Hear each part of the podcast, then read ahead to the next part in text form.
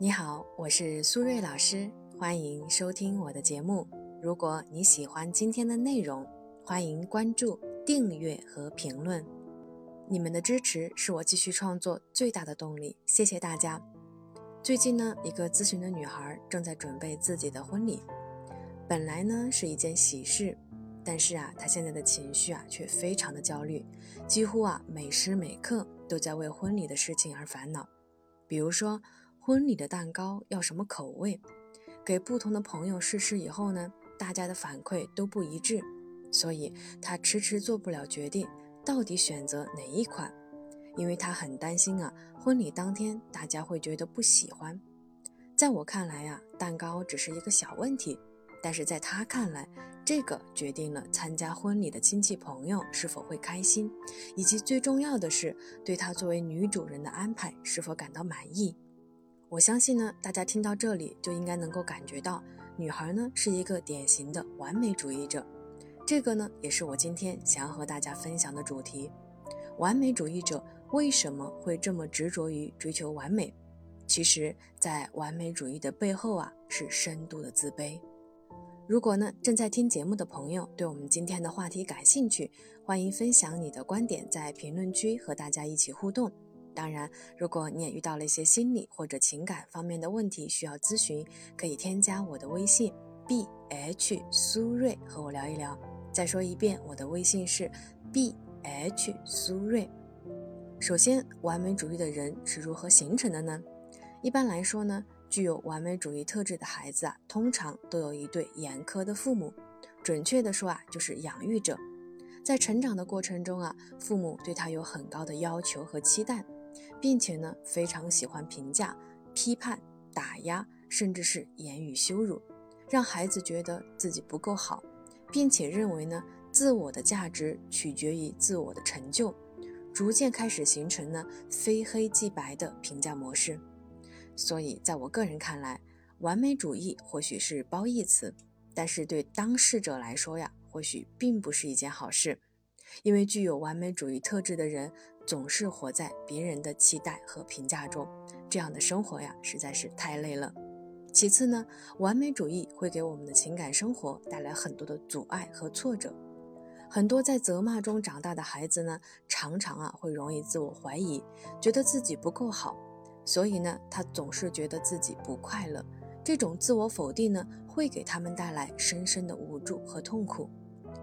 最后。我们应该怎么打破华而不实的完美主义呢？第一，客观地认识到完美主义是一种思维的误区。比如啊，找我咨询的朋友中，经常有人会说，因为自己条件不够好、不够漂亮、不够优秀、不够上进，所以自己才一直不能够成功的脱单。但是呢，当我稍作了解之后呢，我发现他们所形容的自己，绝不像他的自我评价那样一无是处。或者说呀，已经是很优秀的存在了。他们这种模式的背后呢，其实就是不良完美主义在作怪。这是一种啊不健康的思维方式。因为完美主义的人过度在乎他人的评价，不能接受自己的不完美，不管是工作还是情感，有的时候呢就会任性不足，宁愿放弃也不坚持，做事行动力差，但是达不到目标又对自己失望。于是形成恶性循环，从而更容易引发焦虑、抑郁等心理疾病。第二，拆掉思维里的墙，接纳真实的自己。给大家分享《拆掉思维里的墙》这本书里的一段话：愿上帝赐我一个平静的心，去接纳我所不能改变的事物；赐我无限勇气，去改变那些有可能改变的东西。并且赐我智慧，去辨别这两者的差异。我认识啊很多别人看起来很开朗、外向、自信的人，但是他们真实的样子是阴郁、内向并且自卑的。其实他们并不喜欢这样的自己，他们更喜欢啊开朗、外向、自信的人，所以也努力把自己伪装成那样的人，以此呢获得同类的吸引和接纳。很难想象他们为了呈现出和自己天性相反的样子，要付出多大的努力。但是我们每个人啊，都是这个世界上独一无二的存在。人与人终究不同，我们的天性决定了我们人生的底色，所以我们很难逆着自己的天性去成为那个与你本性相反的样子。如果你不能接受这件事，不接受你自己，就注定逃不出自我否定的痛苦。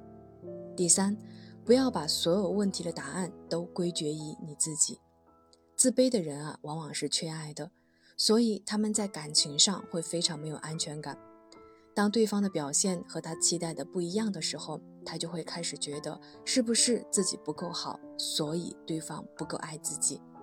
比如呢，经常有女孩说，男朋友对自己不够大方，是因为自己家世背景不够优秀，或者是因为自己不够漂亮、不够性感。